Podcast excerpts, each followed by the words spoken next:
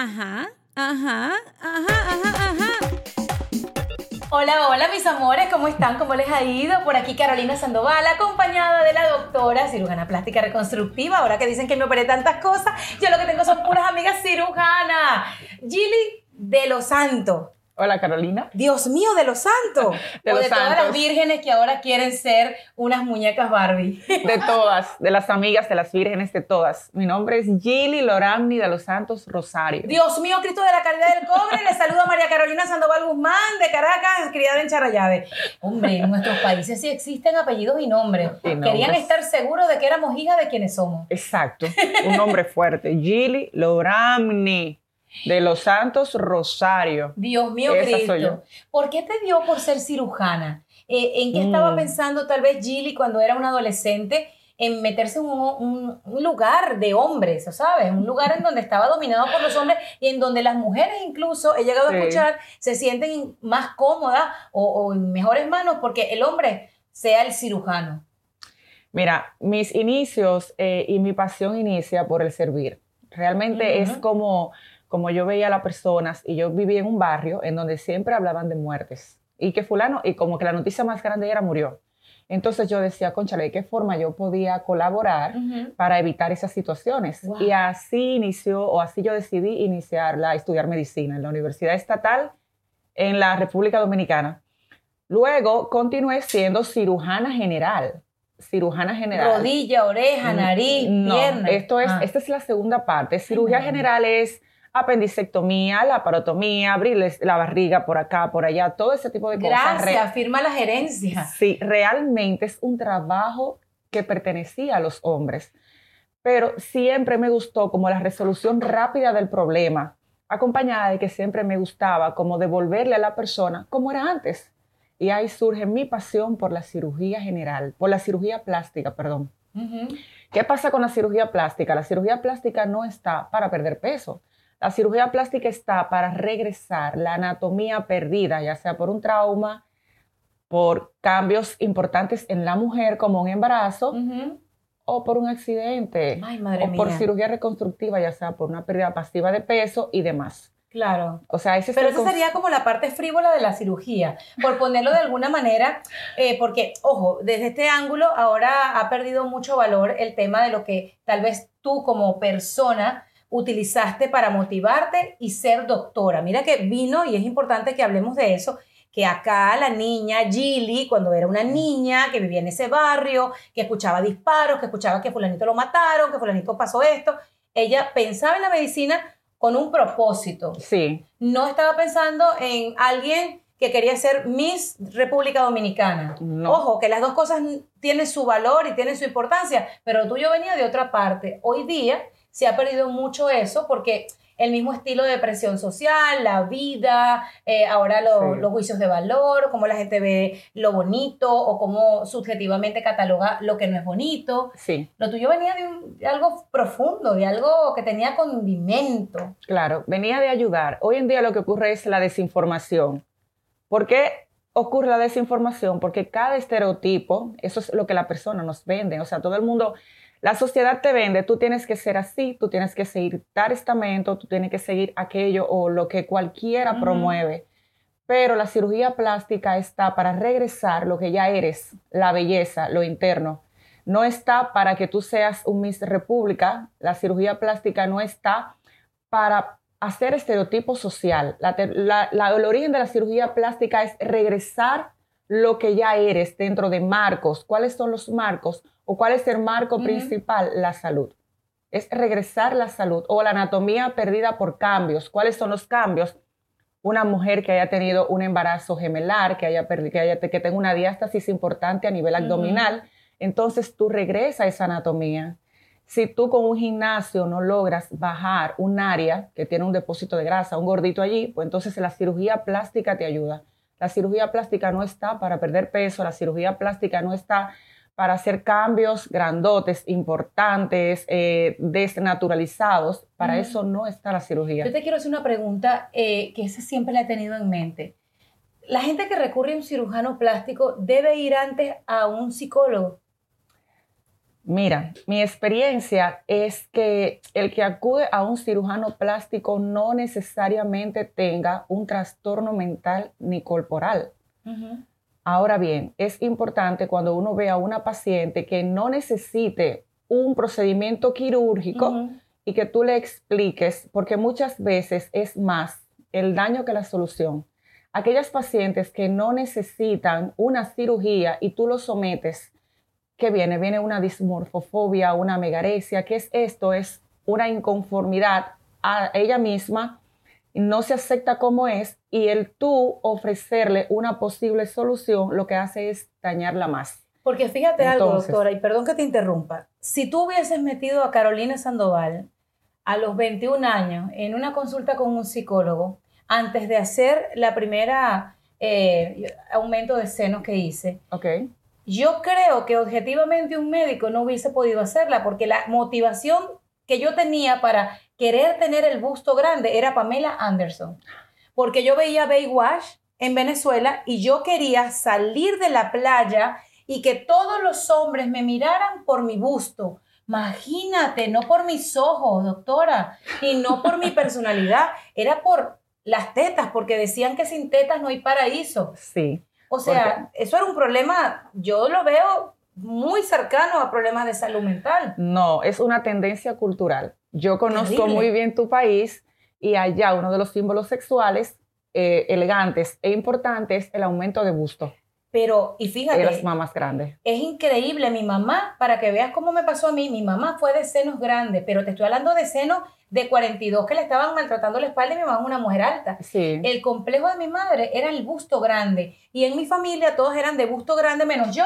Y yo ah. pensaba que yo era la que no había recibido las cosas completas de Dios. Pero eras. Por eso es que te digo. Aquí, por cierto, nos acompañan nuestras fuertes y tetas del paraíso hemos descubierto, hemos descubierto en Fuertes y Fabulosas que sin tetas sí hay paraíso. hay paraíso. Y hay paraíso cuando tú encuentras a Dios dentro de ti y cuando sabes que como Dios te hizo, eres perfecta, con o sin, con caderas grandes, con busto grande, con cintura pequeña. Hemos descubierto muchas cosas y, y de eso se trata. Esa Carolina que fue al quirófano con una motivación no es la misma que está sentada aquí frente a ti. No, porque has madurado. ¿Y cómo le hacen a una niña una operación? Porque yo me lo hice a los 22 años. ¿Cómo una niña a los 22 años tiene la capacidad de tomar una decisión permanente por un proceso cultural circunstancial? Todos los días nos sometemos a cambios y todos los días la tendencia también favorece una cosa o la otra. Por alguna razón, toda persona cada día quiere, quiere lucir, quiere estar mejor, quiere lucir mejor. En el caso tuyo, que no tenías mama, pues era una opción viable y vital. Ya tú tenías una tendencia de que todas tus familiares tenían mamas grandes. Y viéndote, no son unas mamas exageradas. Las mías son ya puestas. Ya esta es la que quedaron. De las que me puse la primera vez, me puse dos veces porque después la, el primer implante quedaba como bailando en el, área que después de amamantar me quedó vacía. Entonces lo que hicimos fue llenarla con otro implante. Pero si tú pusieras a esa niña y le explicaras, eres linda, que ojo, me lo hicieron. Yo no tuve problemas de, amor propio cuando estaba chiquita, pero ¿qué hizo que las que tienen hoy día mi edad, 50 años, a los 22, tomáramos una decisión que, ojo, era una decisión del momento. Una decisión del momento. Del momento. Esa es la parte estética de la cirugía plástica. Recuerda que te acabo de comentar que la cirugía plástica tiene varias partes. Cirugía estética y cirugía reconstructiva. Sí. En el área de regresar los cambios perdidos, ya sea por la edad o por los cambios fisiológicos como el embarazo, es diferente a la, parte cosmética ¿Tú estética. reconstructiva, doctora? Sí, yo soy cirujana plástica, estética y reconstructiva. Eres las tres. ¿Y cuál, cuál prefieres? Eh, todas porque cada mujer en diferente etapa de su vida necesita una de las etapas de la cirugía. A tus 21 años tú necesitabas la parte estética. A tus 50 años no necesitas nada. ¡Qué bella! Pero ¿sabes por qué? Claro, porque te cuidas, porque te ejercitas y porque eso ha logrado disminuir los cambios de la edad te voy a explicar algo y yo puedo cerrar los ojos y recordar como ayer cómo me sentía cuando salí del quirófano porque me hice el tabique y me hice los senos a la misma vez. Es decir, yo le decía al doctor, usted no puede aprovechar, imagínate Aprovechar. aprovechar, como que si estamos hablando de cambiarle los cauchos y póngale pulimento en la parte de adelante del Sí. carro. If a friend asks how you're doing, and you say, I'm okay. when the truth is, I don't want my problems to burden anyone. Or you say, Hang it in there. because, If I ask for help, they'll just think I'm weak. then this is your sign to call, text, or chat 988 for free, confidential support. Anytime. You don't have to hide how you feel. Era yo, era anestesia, era un montón de cosas. Y yo recuerdo que mi sueño, yo lo, lo veía así, después que yo tuve los implantes en la mano, yo decía, ay, como que ahora sí voy a ser feliz. Cuando yo me despierte, doctor, lo primero que quiero que me deje hacer es que yo acostada me vea los senos. Y ese era mi sueño. Ese era mi sueño. Háblame. Y ahora que me paro en el espejo, que no me veo los pezones, porque ya los senos se han caído un poco, yo digo, bueno, menos mal que mi sueño no es ver ahora los pezones paradas. porque eso ya no es, la gravedad hizo lo que hizo. Sí. Qué difícil es para una muchacha del presente aceptarse como es. ¿Qué función a nivel emocional cumplen desde tu punto de vista, doctora, ustedes ahora mismo? Desde el punto de vista emocional, el cirujano plástico debe de hacerle entender bajo todos los esquemas sociales a la juventud que si no entiende primero los resultados que no siempre son fabulosos, los- las posibles complicaciones que se puedan presentar, no vale la pena la cirugía. Y también que todo se basa en la familia. Si tú no recibes amor en tu familia, si tú no, no te crean esa seguridad, eh, nada que se te haga te va a, a lucir, te va a quedar bien, lo vas a aceptar, Así es. independientemente de qué procedimiento sea.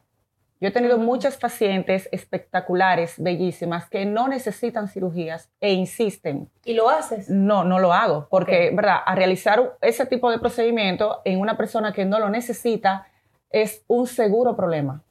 Qué, qué maravilla de frase. Y yo quiero que Sí. entremos en el, en el tema de redes sociales. A lo largo de los últimos meses del año hemos Sí. visto el deceso de muchas muchachas influencers Sí. que han quedado en la camilla de quirófano de, yo digo que de diferentes países, porque hubo Sí. en Brasil muertes, hubo en Colombia, en Estados Unidos. Tú, doctora, cuando ves esas noticias y tú ves la foto y tú dices, ya va, porque bueno, hablando de la palabra que nos han dicho que es la perfección, tú dices, pero era perfecta, ¿qué es esto? ¿Cómo un médico hace más en un cuerpo que no necesita nada? Mira lo que te estoy diciendo. ¿Qué piensas cuando pasan esas noticias? Es un tema muy doloroso, es un tema que consterna mi corazón, porque muchas veces, eh, ojo vemos, corazones no sabemos. Eh, ese, ese tipo de paciente a veces miente, a veces eh, comunica eh, cosas y deja de comunicar otras. Eh, en el área de la medicina, regularmente los decesos no necesariamente corresponden al cirujano. Lo que pasa es que la paciente es del cirujano y la figura social y pública es el cirujano y la responsabilidad y el nombre que se mancha es del cirujano.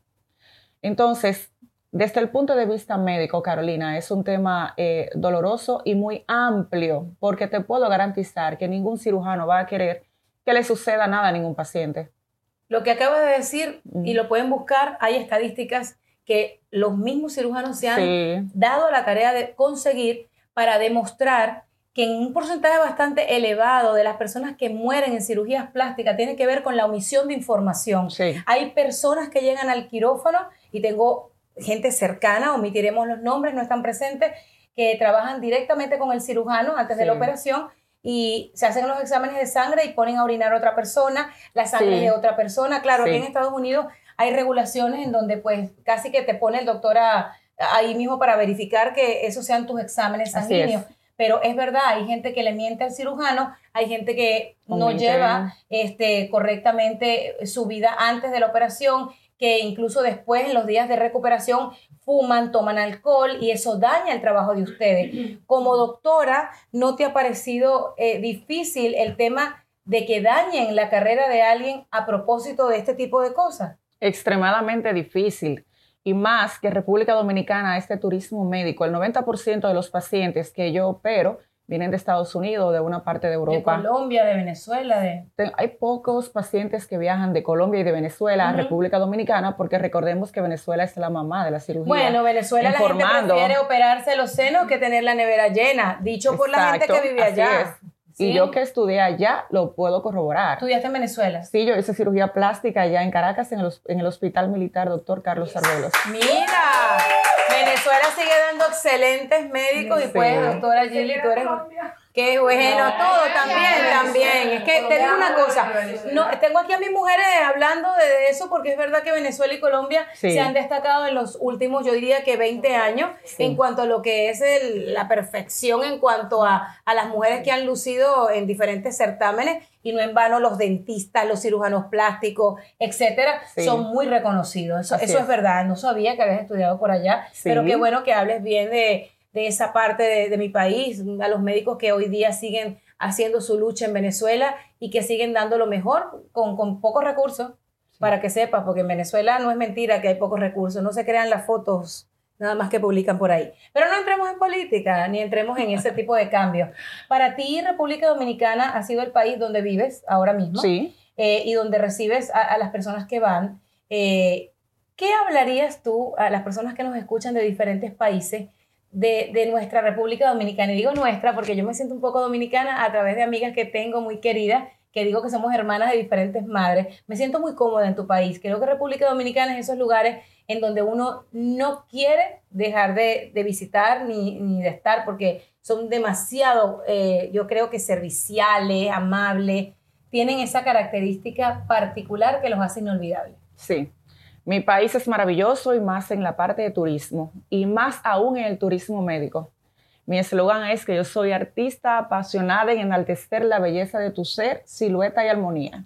Y lo más importante para mí y para mi equipo es la consulta SHOT, que significa seguridad, honestidad, oportunidad de una gran transformación. Después de la seguridad, te lo damos todo. Entonces, es, ya está establecido el proceso, es simplemente una consulta, una preconsulta, porque nunca la consulta física supera la consulta, ¿cómo es? Nunca la, consulta virtual, virtual ajá. supera la consulta El física. ojo a ojo, el- el, Exacto. feeling que El- sientas con la exacto. doctora, lo que Sí. puedan generar la conversación. Exactamente. Entonces, luego de esto, vemos si realmente calificas para un procedimiento. ¿Quiénes califican para realizarse un procedimiento? ¿Qué tipo de personas? Paciente emocionalmente estable, pacientes sanos. Y en eso no se puede mentir. Sí, pues sí. Bueno, Hay- sí, claro. nos han descubierto, nos han Sí. descubierto. Y digo nos porque yo estuve en los últimos dos años haciendo como un casting de médicos Sí. por aquello de que se está poniendo en tendencia el explante, Ujú. quitarse los implantes mamarios. eh, y pues yo te digo, yo salí de un cirujano muy reconocido acá este, en la Universidad de Miami porque yo tuve Ujú. cáncer de tiroides y me gusta hacer las cosas en hospitales. Este, y el doctor me dijo, hasta que tú no estés 120% seguro de lo que vas a hacer, no te pongo un dedo encima. Claro. Sí lo consideré, pero mira, eso fue, ellos sí saben, la ansiedad era algo que me, me alejaba de poder hacer eso, ya no, ya no tengo, ya estoy muy bien, Qué bueno. entonces podría tomar decisiones relacionadas con meterme en un quirófano, que es como estar dormida en manos de Dios, pero el Dios sería ayudadito por la doctora o el doctor. Bueno, allá estamos. Yo gustosa y feliz de servirles a mi comunidad dominicana, a mi comunidad venezolana, a mi gente de Miami. Dios mío, una bendición sería. ¿Estás pensando a futuro tal vez tener consulta en Estados Unidos o de tener alguna cátedra? Porque yo también pienso que ustedes los cirujanos, aparte de, de transformar ahí los cuerpos en una sala de operaciones, tienen tanto que informar allá afuera. Hay tanta gente, aquí en Estados Unidos hay mucha estafa. Hay mucha gente que se pone una bata y cree que son doctores Sí. y las personas van y se hacen un procedimiento de Botox con alguien que aprendió un mes de curso. O sea, que, que ustedes tienen mucho que, que enseñar a Claro. las personas. ¿Qué- ¿Has pensado en, en hacer de pronto una unidad de negocios relacionada con tu conocimiento? Bueno, sí, no inmediato, pero tú sabes, es un proceso, hay que prepararse, hay que, hay que ver. Yo tengo familia, tengo mi familia. ¿Cuántos eh, hijos tienes? Tengo tres hijos y el esposo mayor. Ah, ese es el hijo mayor, sí, sí, sí. Pero niñas o niños. Tengo dos niñas y un varón. Si alguna Sí. vez alguna de tus hijas te pidiera, mami, me quiero hacer una cirugía plástica, ¿qué le dices? Depende la edad y depende lo que necesiten. Ahora mismo están en formación de educar su cuerpo, de alimentarse correctamente, de hacerme ejercicio cuatro o cinco días a la semana. Tengo historias de gente cercana que en Colombia particularmente y Venezuela, los 15 años llegaron a ser el año perfecto para que las niñas pidieran de regalo Las mamás. el aumento de busto. Sí. ¿Tú qué piensas de eso? Bueno, yo eh, en el hospital militar no se nos formó de esa forma. Ahora bien, en la práctica privada yo lo vi. Lo viví y Mamás lo que vi. firmaban consentimiento para que a su hija de 15 años le Sí, pusieran... y en República Dominicana yo he tenido pacientes de 17 años haciendo reducción de mamas, pero esto es por gigantomastia. Oh, bueno. Entonces, después de una evaluación con el endocrinólogo y consentimiento de ambos padres y ver la paciente, el grado de obesidad que tenía, entonces sí calificaban, se le hace su procedimiento, pero eso cae en la parte reconstructiva. Ahora bien, como te comentaba ahorita, allá en Venezuela es, es una tendencia, es una moda, o fue una moda hace 15 años Sí, atrás, sí, porque sí, sí. hace 15 años yo estuve allá. Ujú. Este, y realmente eBay Motors is here for the ride. With some elbow grease and a whole lot of love, you transform 100,000 miles and a body full of rust into a drive that's all your own. LED headlights, spoilers, whatever you need, eBay Motors has it at affordable prices. And with eBay Guaranteed Fit, it's guaranteed to fit your ride every time. Keep your ride or die alive at ebaymotors.com. Eligible items only, exclusions apply. If a friend asks how you're doing, and you say, I'm okay. when the truth is, I don't want my problems to burden anyone. or you say, Hang it in there. because, If I ask for help, they'll just think I'm weak. then this is your sign to call, text, or chat 988 for free, confidential support. Anytime. You don't have to hide how you feel. era como el sueño de las niñas y los padres estaban conscientes y lo hacían. Madre mía, sí. A mí eso me parece preocupante a nivel de sociedad porque también están confundiendo el sentirse segura con tan solamente tener unas buenas nalgas, unos buenos melones. O sea, no, no puede ser. Entonces, ¿dónde queda lo demás? Porque yo te No. veo a ti una mujer muy segura, una mujer con la que yo me podría quedar hablando y conversando contigo no sé cuántas horas, pero no es mentira que ahorita el físico es casi que lo más importante para muchas de la, de la nueva generación. Como dicen, como hablas, como vistes te reciben, como hablan te despiden, ¿verdad? Entonces, la cirugía plástica en aquellas niñas que tienen hipotrofias está indicada. Lo que no está indicada es la prótesis tipo Pamela Anderson. que ya ni ella yo creo que En- la usa, pues ni maquillaje está usando. Entonces yo creo que hasta Pamela nos ha dado una lección Claro. de querer ser natural. Entonces, si la niña tiene dos botoncitos más pequeños que en mi, en mi país se le llaman limoncitos, y ya tienen 16 años, 17 años, concha, le quieren ser femeninas. Esa era yo, yo tenía solamente, yo aparecí una femeninas. pared con, con pezones. Y eso, y eso, eso, eso no es bonito. Pues- Porque la muchica necesitamos nuestras mamitas que no sean grandotas, que no sean pequeñitas, pero necesitamos el, el- nuestro atuendo femenino, nuestra lolas. Dígame una cosa, hay gente que llega y yo soy una de ellas, ay doctor, yo no quiero cicatriz. ¿Es posible pensar en no cicatriz cuando haya operación? Ella se ríe, ya la respuesta ya empezó. Ella se ríe, ay, ay, ay. Claro, porque un cirujano, o en mi caso, la respuesta es no hay cirugía sin cicatriz. Ay, madre mía. De que sé. uno disimula la cicatrización, sí. De que uno sabe cómo tratarla, sí. Y ojo, el resultado final de esa cicatriz no depende del cirujano, depende de la piel del paciente. Entonces, si tú te quieres operar, lo primero que tiene que aceptar es la cicatriz. Ok. Ok. Viste, no califico. no califico. Pero mira, doctora, y otra cosa. En el camino a tener tus hijos, ¿has recurrido tú a cirugía plástica luego de tus tres embarazos? Te cuento. Ay, qué pena yo hacer Cuando- pregunta a la cirujana. Yo que no soy chismosa. No. Para mí, eh, eh, cuando fui a Venezuela fue un momento muy doloroso porque yo dejé a mi hija de siete meses Ay, de vida. mía. Yo La- decía, la primera, la tiene primera. 16 años. Y yo dejé a mi esposo y a mi hija en mi país. Y obviamente, ¿verdad? De muy escasos recursos, los viajes no eran tan frecuentes. Claro. Este, yo dije, bueno, ya yo terminé, al terminar mi posgrado, yo dije, pero no es posible que yo me forme en Venezuela y yo regrese a Dominicana con estas aguas. O sea, que eh, eres un poquito venezolana desde esa época. Bueno, yo de Lola soy venezolana. Me operé mis Lolas en Venezuela. ¿Te operaste con otro médico? ¿Cómo No. un médico elige otro médico? No, en el ¿Me vas a posgrado. decir que te operaste tú? No, yo no puedo. En el posgrado me llamaban la negrita. Entonces, negrita y yo, profe, Palabra totalmente inapropiada en los Estados Unidos. Tendríamos que decirle la afroamericana. ok, la afroamericana. Y me hicieron mis lolas. Felizmente me hicieron mis En. Venezuela con un En grupo de. Venezuela con mis profesores. Ay, Dios mío, profesor, necesito que me haga un favor. Ay, qué fuerte. Sí. Mira, pero qué interesante saberlo y qué sincera que muy pocos tal vez asumen, siendo cirujanos, decir que se hicieron algo. Si tuvieras que decirle algo a esas muchachas que están allá afuera creyendo que solamente la belleza se obtiene después de entrar en un quirófano, yo fui una de ellas. ¿Qué le dirías a esas niñas que cuando están ahorita pasando por eso pensaban como Carolina a los 22 años? Que no, la belleza es lo que tú expones. La belleza viene de adentro hacia afuera.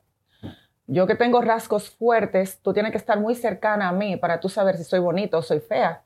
Porque después de este, este trabajo, que el maquillaje, que, la, que, que el outfit y todo eso, todas Mm. somos bellas por fuera.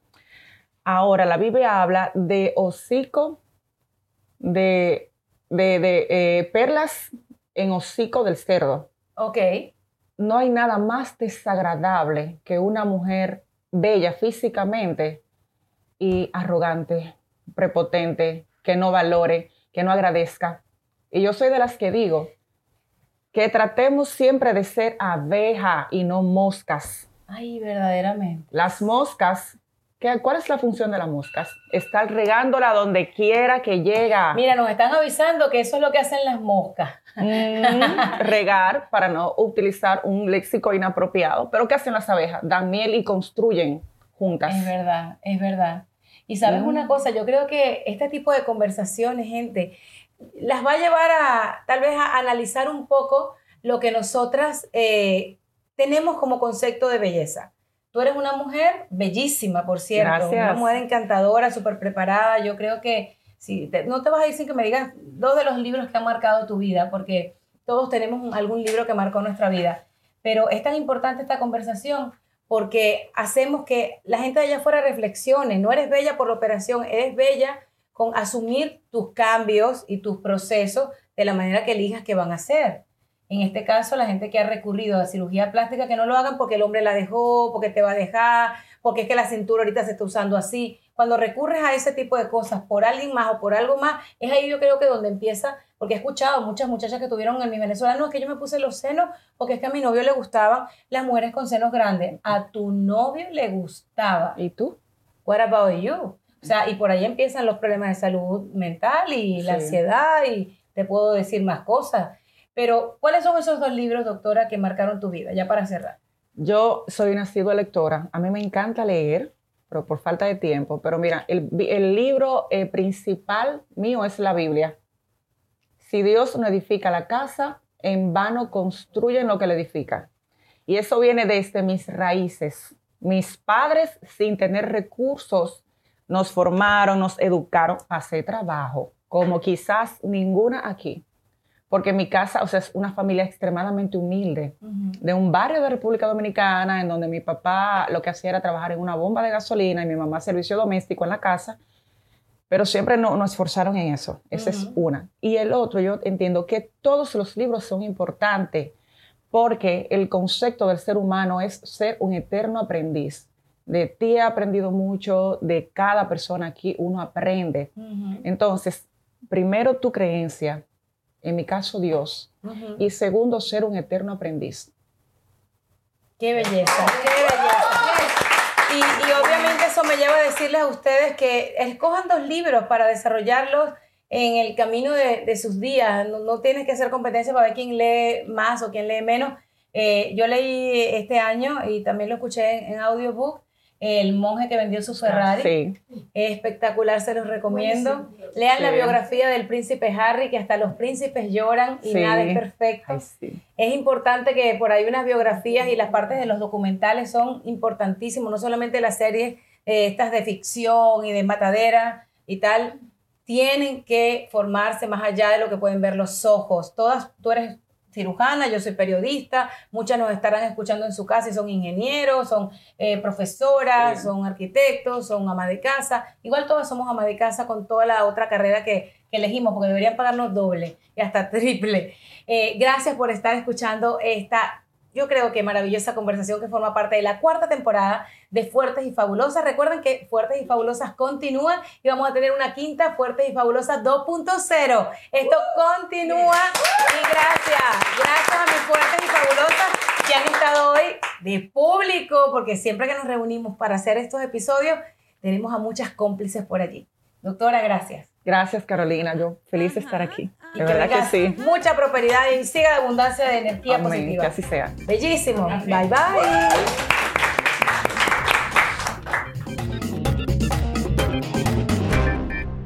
NetCredit is here to say yes to a personal loan or line of credit when other lenders say no. Apply in minutes and get a decision as soon as the same day. Loans offered by NetCredit or lending partner banks and serviced by NetCredit. Application subject to review and approval. Learn more at netcredit.com/partner. NetCredit. Credit to the people. Rev up your thrills this summer at Cedar Point on the all new Top Thrill 2. Drive the sky on the world's tallest and fastest triple launch vertical speedway. And it's your last chance to get more fun for less with our limited time bundle for just $49.99. Get admission, parking, and all day drinks for one low price. But you better hurry because this limited time bundle ends June 30th. Save now at cedarpoint.com. Start clean with Clorox because Clorox delivers a powerful clean every time. Because messes happen. Because. I got a charcoal mask. Great, because why would I put that on my face when I could drop it in my sink? This is what I get for multitasking. Ugh, why is charcoal so sticky? Hello? Hey, Janice. I am so sorry. I thought I was on mute. no, we don't need to reschedule. I'll just stay off camera. Ooh, yeah, that happens. So start clean with Clorox. Use Clorox products as directed.